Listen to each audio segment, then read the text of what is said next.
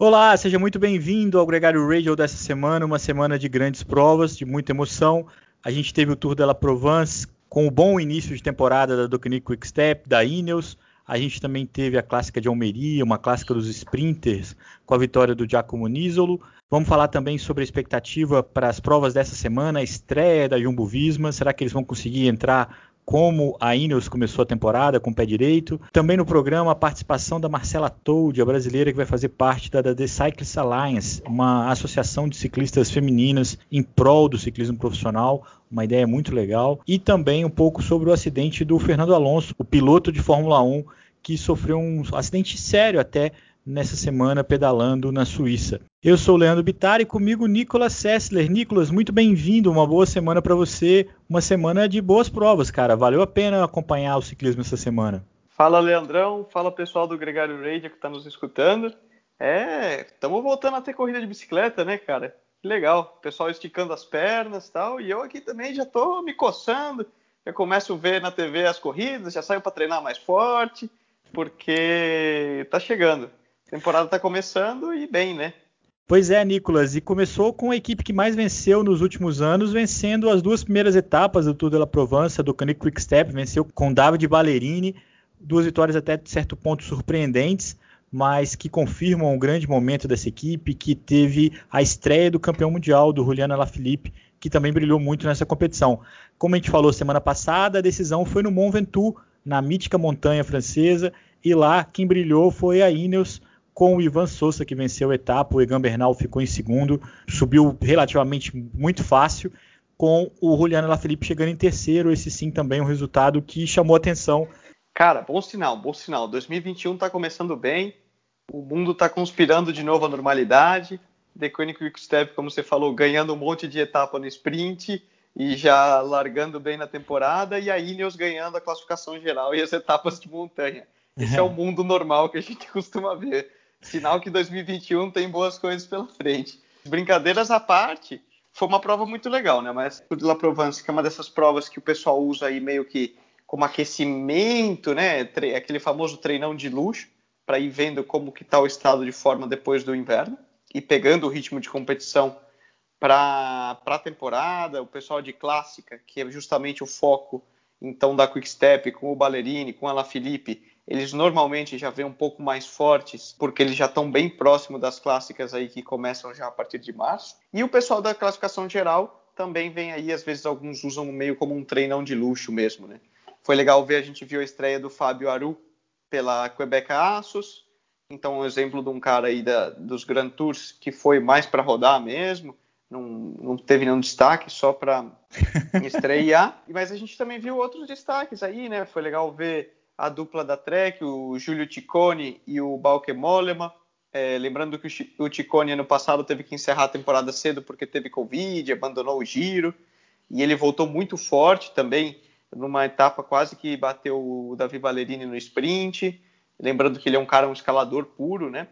Também terminou top 10 no geral. O Walt Puels, que também, quem lembra no Tour do ano passado, sofreu um tombo, né? E passou lá da Bahrein passou todo o tour sofrendo com a costela quebrada só para terminar e tentar ajudar a Holanda. Ele voltou e voltou forte, foi quarto no geral. Então foi uma prova bem, bem dinâmica, intensa, mas que a gente já viu aí o pessoal, cada um dentro dos seus objetivos, começarem a tirar algumas cartinhas da manga e já deu para ver aí quem, quem parece estar tá entrando na temporada em forma. Você falou do Puels e do Landa, a equipe dele, a Bahrein Vitórios, é que levou a última etapa com o Phil Ballhaus, que foi um outro sprint. Ele que é um sprinter que veio da São Web, né? Estava lá desde o ano passado e conquistou essa vitória importante para fechar uh, esses quatro dias de competição na Provence. Leandrão, e um detalhe agora que você comentou aí o, o resultado final. Uma notícia que também impactou um pouco essa semana foi que o Giro de Itália anunciou as equipes que vão participar, né? E uma das que ficou de fora foi a Androni, que é uma equipe muito tradicional na Itália, e a curiosidade, que passaram por elas tanto o Davi Ballerini, que ganhou aí as duas etapas, o Egan Bernal e o Sousa. Todos foram formados pela equipe, entre muitos outros nomes de, de peso, e a equipe ficou de fora da, do convite agora do, do Giro de Itália. Foi uma situação que chamou muita atenção, né, Nicolas? Porque é uma equipe que de fato revela muitos nomes, igual você falou. Eles acabaram convidando a Zebu, né, que era a antiga Vini Fantini, a Bardiani e a Eolo, né, que é a equipe do Alberto Contador e do Ivan Basso, né? Isso. É, é uma equipe nova, né? Eles subiram esse ano para Pro Continental, a equipe que antes era a Fundação Contador, né, como era chamada.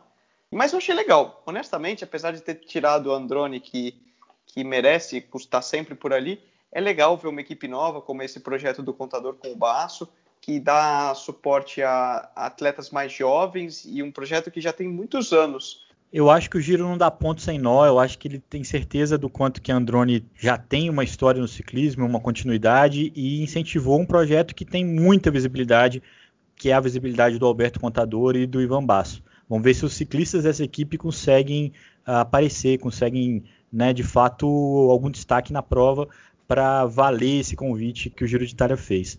Só lembrando para quem está ouvindo a gente, está ouvindo a gente falar de clássicas, daqui a três semanas já tem Estrada Bianchi Daqui a duas semanas já tem a On Loop.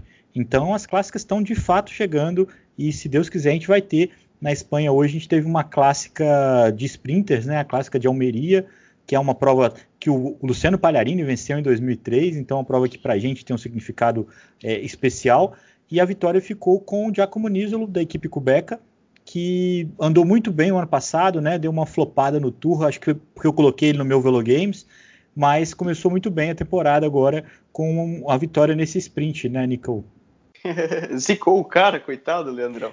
Do ano passado ele começou bem a temporada sim, também. Sim, sim, exatamente. Ele fez um bom ano. Campeão europeu, sim, campeão italiano. Campeão europeu, total. Ganhou etapa na Paris-Nice, tudo. E agora já abriu bem a temporada na, na Clássica de Almeria, que é sempre uma clássica de sprinter, mas ela é meio assim ratoneira, como os espanhóis falam, porque ela é bem aberta ao vento e é uma região da Espanha que venta bastante. Então é bem normal que existam alguns cortes aí pelo vento cruzado e tudo mais. Não foi muito o caso hoje. É, rolaram ali algumas tensões na chegada, né, uns tombos. Inclusive o Cavendish também estava estreando pela Koenig Quick Step é, nessa prova. Foi uma chegada meio tumultuosa, mas mérito aí ao Nisolo que, que arrematou bem. Eu só queria dar uma contextualizada, porque eu falei que o Luciano Palharini ganhou essa prova em 2003 quem estava na prova em 2003 e fez top 15 foi o Alejandro Valverde, que estreou para mais uma temporada. Ele jura que vai ser a última dele. Eu não acredito muito nisso. Hoje também na Almeria, nesse domingo, ficou a 11 segundos do, do pelotão principal, tomou um cortezinho ali, chegou na 55ª posição, mas é um cara que de uma durabilidade, né, de uma carreira irreparável, né, cara? O Alejandro Valverde, mais uma vez aí, de 2003 até 2021, correndo num altíssimo nível, está de olho na Olimpíada e ninguém é corajoso o bastante para falar que ele não tem chance. Essa semana a gente tem duas provas importantes no calendário para quem gosta de ciclismo. O Tour dos Alpes Marítimos, que curiosamente vai ser a estreia do Tom Pidcock com a Ineos, e a UAE Tour, aquela prova lá no mundo árabe onde toda essa questão da pandemia bateu no ano passado com o ciclismo. Esse ano a prova com o start list também muito relevante, vai ser a estreia do Mathieu Van Der Poel no ciclismo, né? ele que é campeão mundial no ciclocross, e também a estreia da Jumbo Visma, que não vai com o time dos mais relevantes, não vai o Wout van Aert, não vai o Roglic, mas vai o Sepp Kuss, é a chance do time estrear bem na temporada, levando em conta que a Ineos já levou o Tour de la Provence com o Ivan Sousa esse final de semana, cabe agora a Jumbo Visma correr atrás. Esse que é o grande embate do ciclismo na atualidade, Ineos e Jumbo Visma. Nicolas, uma outra notícia dessa semana é que a Marcela Told, a ciclista brasileira que já competiu na Europa, né, teve no Gregário Cycling, tanto na cobertura do giro feminino, quanto na, no nosso especial sobre gravel, ela se tornou integrante do conselho do The Cyclists Alliance, que é um movimento que existe desde o final de 2018 e que ajuda a desenvolver o ciclismo feminino. Ajuda da forma mais básica possível, assim, tipo, de fornecer contrato padrão, de exigir o piso salarial, de buscar o mínimo de adequação para o ciclismo feminino. É um movimento muito bacana, é um movimento que nasceu da frustração com a CPA, Associação de Ciclistas Profissionais, né? E essa atitude dela, que merece o nosso aplauso, ela casa com o momento que os ciclistas precisam se unir e que precisam mostrar para o CI ter mais força, né, cara? A CPA tem deixado eles muito na mão, né? Essa história do super tuck, da proibição dos movimentos aerodinâmicos, né? Chamou muita atenção nesse sentido, né?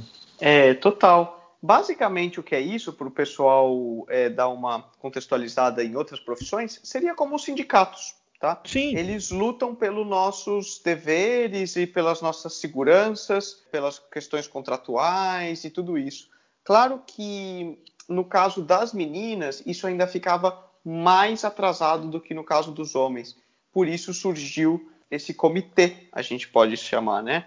O The Cycling Alliance. E é muito legal é, eu fiquei muito feliz quando eu li o nome We Have a Brazilian Representative, Marcela Tolli. Eu falei, olha, que legal. É um orgulho de ver uma bandeira brazuca batendo pela igualdade, pelos direitos das mulheres no ciclismo profissional e por profissionalizar o, o esporte. Deixo aqui meus parabéns e espero que, que obtenham muito sucesso nisso que é simplesmente buscar melhores condições para promover o ciclismo feminino, né?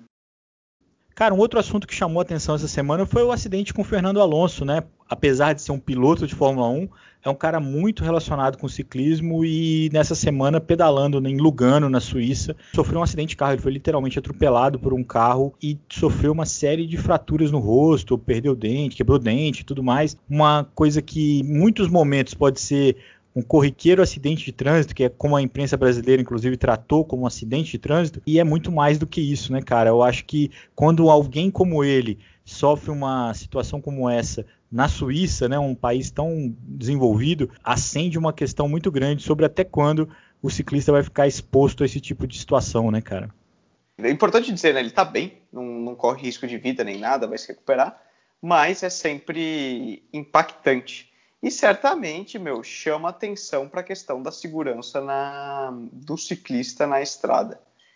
Uma é. coisa que eu sempre falo, Leandrão, principalmente para os europeus, nós aqui no Brasil já temos isso mais intrínseco, mas os europeus, os espanhóis, às vezes passam um carro tirando uma fina ou fazendo algo proibido, não sei o quê, e fala, não, porque eu estava certo, o cara não tinha que ter brecado, não sei o quê. Eu falo, cara, genial, o cara estava certo, parabéns para você. Só que é o seguinte, se rolar o um acidente, quem vai se ferrar e vai para o hospital somos nós, os ciclistas. A gente sempre sai perdendo, independente de quem está certo perante a lei. Quem perde somos sempre nós. Então, é um âmbito que eu, mesmo quando treinando, eu sempre olho, sobretudo por mim e pelos outros, no âmbito de que eu sei que, por mais que eu esteja correto, quem vai se dar mal na, no final da história sou eu. Não adianta brigar depois que o acidente fez, não adianta ficar polemizando de que o Alonso estava certo e o cara que atropelou estava errado, a mulher, né? Porque no final das contas, quem está lá no hospital é o ciclista, entendeu? É, eu concordo plenamente contigo e ter, tem que ter essa atenção. Que bom que não foi nada tão grave assim, que bom que ele está se recuperando. E é uma atenção para todo mundo, para que quem for motorista tenha mais cuidado e quem for ciclista também tenha mais cuidado, tenha atenção para evitar o acidente em si, porque, como você mesmo disse, o ciclista sempre vai pagar um preço mais caro em caso de um acidente, em caso de um atropelamento. Né? A gente tem que estar esperto no trânsito, tanto como motorista como ciclistas. Nós temos que estar atentos ao que a gente está fazendo. É, eu, por exemplo, sou muito contra pedalar com fone de ouvido, porque eu tenho muito medo, eu quero escutar se está vindo um caminhão, se está vindo alguma coisa, sabe? Também concordo nessa. Acho que quem gosta de pedalar ouvindo música já inventaram uma solução muito bacana que chama spinning. E atenção no trânsito, atenção no ciclismo e atenção nos podcasts no Gregário Cycling e no Gregário Radio. Semana que vem a gente está de volta, Nicolas. Muito obrigado a todo mundo que chegou até aqui, que ouviu a gente. Um grande abraço, Nico. Valeu, galera. Um abração. Vamos pedalar e com cuidado.